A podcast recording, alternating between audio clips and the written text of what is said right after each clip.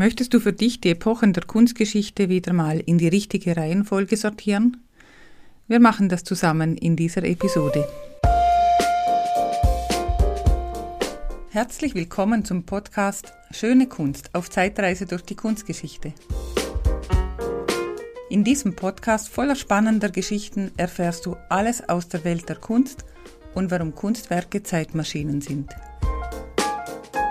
Ich bin Roswitha Feger-Risch, Kunsthistorikerin und dein Personal Art Guide. Viel Vergnügen! Ich erkläre dir der Reihe nach, wann welche Epoche war.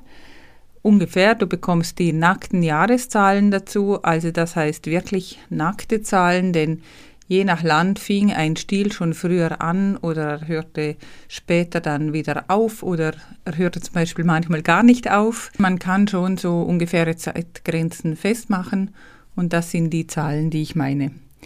Außerdem erzähle ich dir, wie die Epochen zum Beispiel zu ihrem Namen kamen oder was die wichtigsten Merkmale waren oder die wichtigsten Gedanken, die sich die Menschen damals dazu, damals dazu machten. Und das hilft, um sich auch den Namen merken zu können und vielleicht auch, um ins persönliche Netz des, der Zeit einordnen zu können, was geschah und was das überhaupt ist. Außerdem verlinke ich dir in den Show Notes eine nüchterne Tabelle, die du herunterladen kannst und auch sehen, was ich hier bespreche. Das hilft vielleicht noch ein bisschen, um das Ganze einzuordnen. Mein Verständnis von Kunstgeschichte in Mitteleuropa, sagen wir so vom breiten Strom, fängt in der Romanik an. Das ist ungefähr um 1050 und die Romanik dauerte bis 1180, sagt man. Dann war es dann auch wirklich überall vorbei. Natürlich hat die Kunstgeschichte schon viel früher angefangen, vor 10.000 Jahren mit den Malereien in Frankreich in den Höhlen von Lascaux. Doch da waren so viele Strömungen, Völkerwanderungen in diesen Tausenden von Jahren dazwischen. Ich konzentriere mich hier also wirklich auf Mitteleuropa ab 1050. Den Namen Romanik hat diese Epoche eigentlich erst im 19. Jahrhundert bekommen, wie so die meisten, so um 1820. Man nannte sie romanisch, wegen der Verwendung bestimmter Motive aus dem alten Rom, also insbesondere Rundbogen und Säule.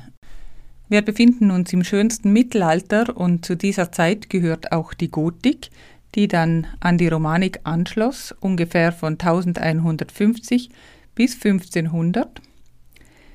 Die Gotik erhielt ihren Namen im 16. Jahrhundert von den Italienern, weil diese gaben den Goten die Schuld am Untergang des römischen Reiches. Das heißt, in der Zeit zwischen Antike und Renaissance im Mittelalter alles gotisch, barbarisch, es herrschte Vandalismus, alles Schöne wurde zerstört. Stimmt natürlich nicht und auch heute hat die Gotik sehr wohl wieder ihren Platz in der Kunstgeschichte gefunden. Es gibt es ist eine wunderschöne Epoche, was sie gerade künstlerisch herausgebracht hat. Aber ähm, mit der anschließenden Epoche der Renaissance sah die Welt natürlich ganz anders aus. Die Romanik und die Gotik, also insgesamt von 1050 bis 1500, sind die Epochen des Mittelalters. Danach beginnt die Neuzeit. Und der Grund, warum sich die Zeit damals so stark änderte, dass man nicht mehr von Mittelalter sprechen wollte, waren wichtige historische Ereignisse, die damals stattfinden. 1492 wurde zum Beispiel Amerika entdeckt. 1440 erfand Johannes Gutenberg den Buchdruck.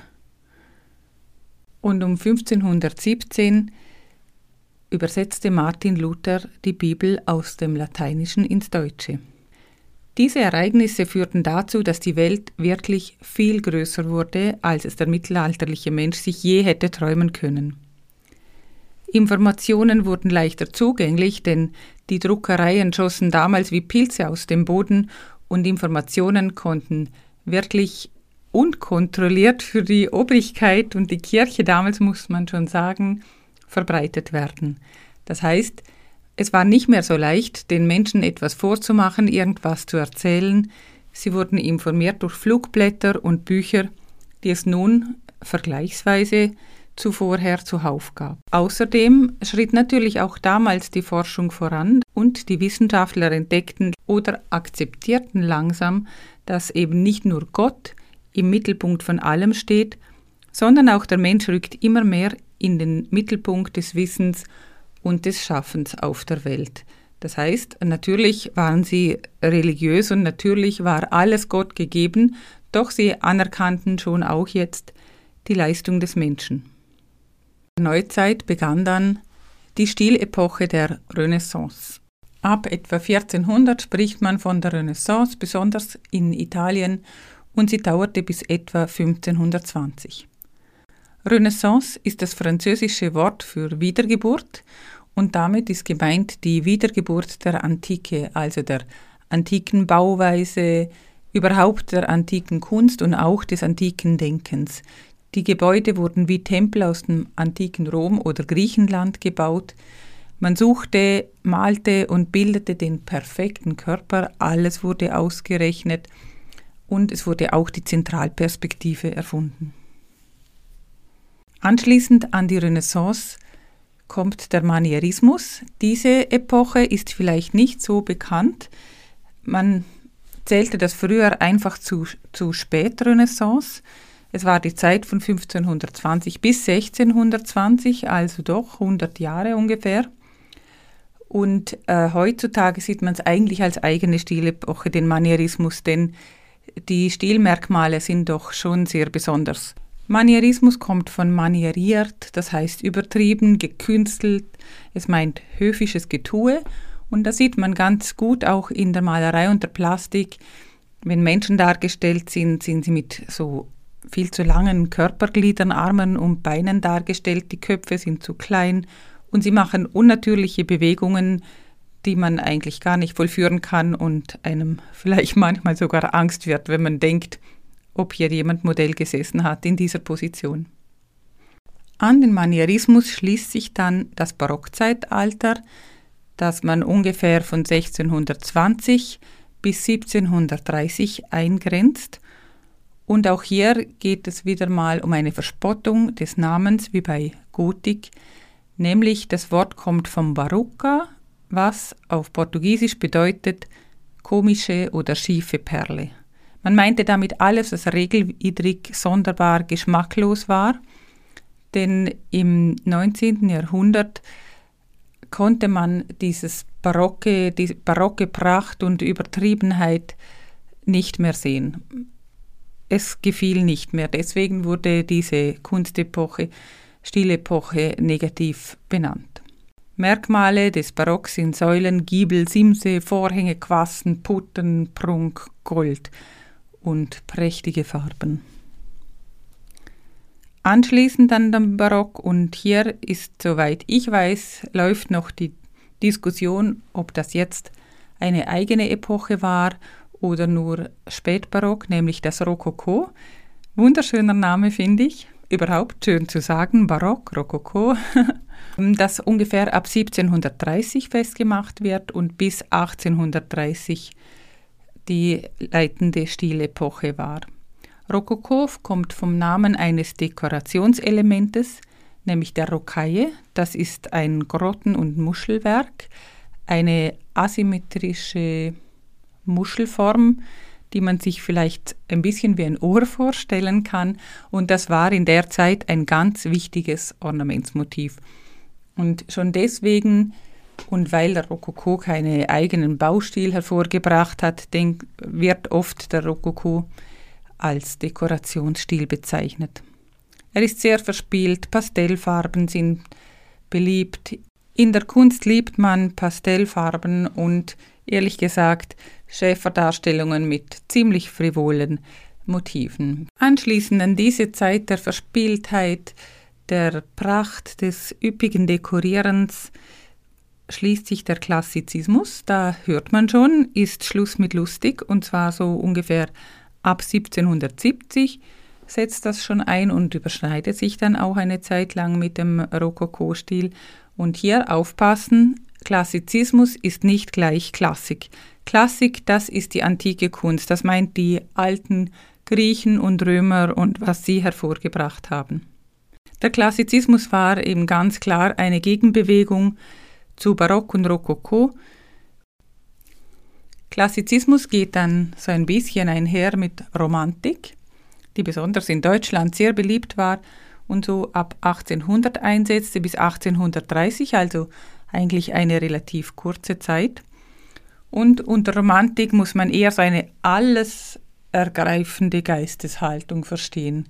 Also ähm, hier ging es nicht nur um Kunst, sondern eben auch um Literatur, Musik, um Philosophie.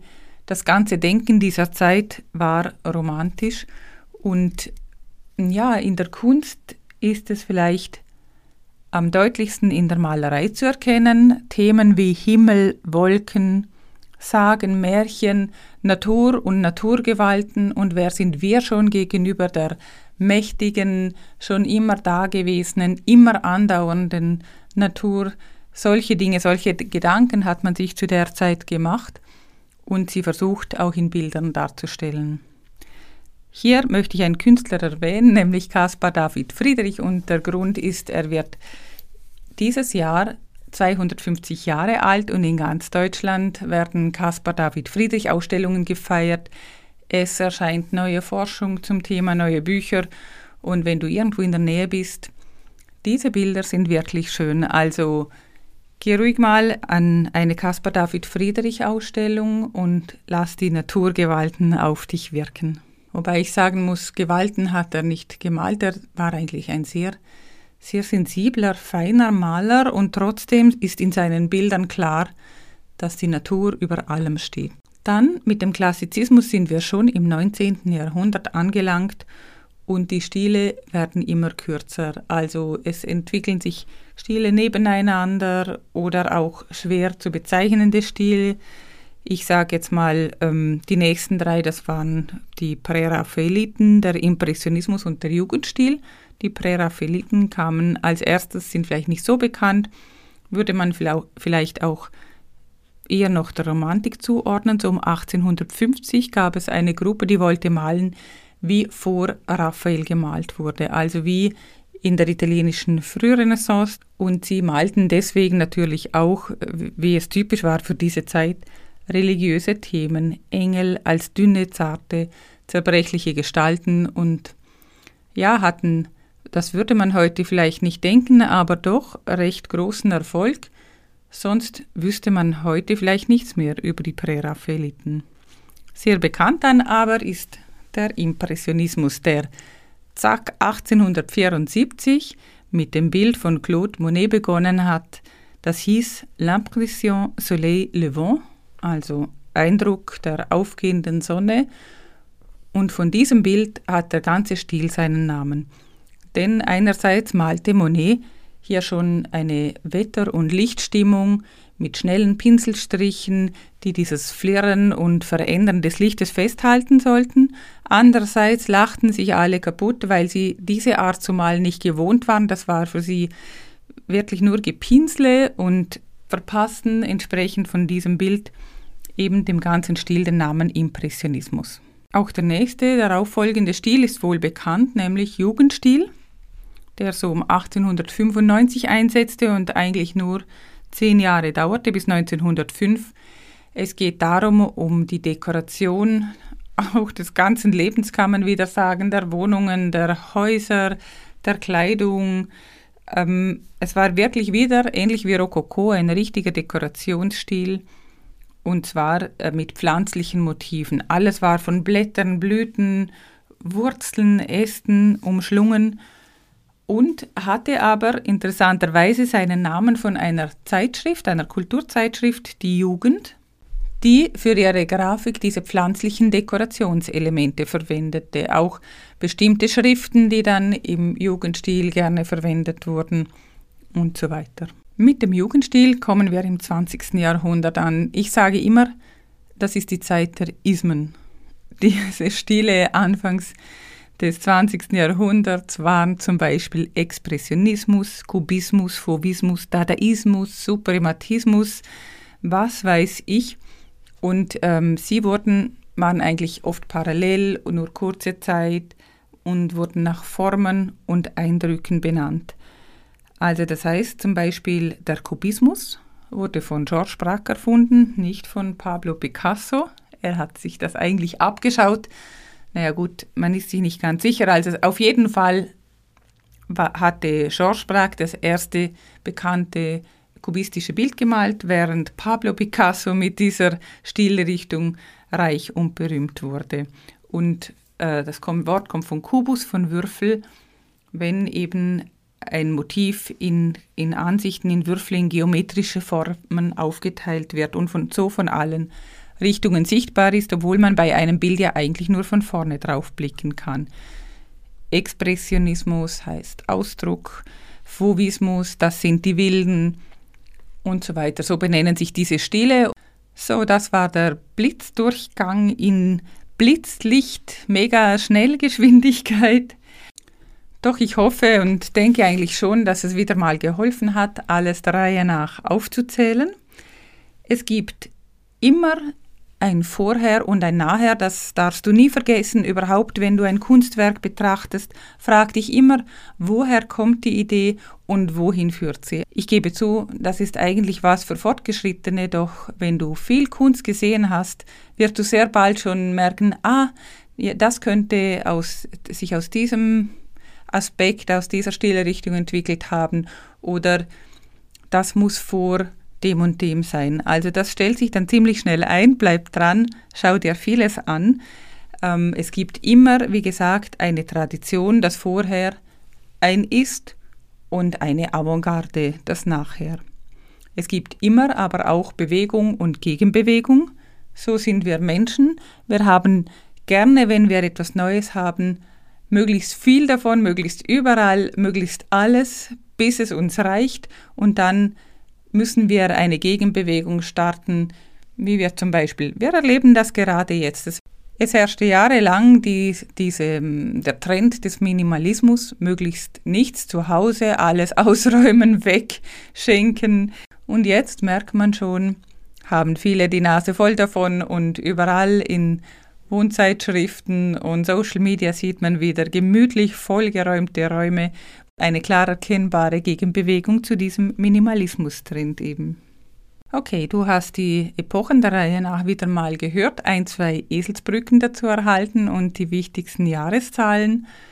Und falls du dich fragst, wie du dich mit den einzelnen Epochen wirklich auskennst, gerade zur Renaissance hätte ich ein Quiz für dich auf meiner Webseite mach die doch mal auf, mach das Quiz mit. Das beinhaltet auch ein gewisses Augenzwinkern. Es geht darum, wie gut kannst du dich in die Epoche einfügen. Du musst nicht unbedingt alle Künstler und Daten wissen, aber mach doch mal mit, es würde mich interessieren, wie du abschneidest. Unter www.personalartguide.li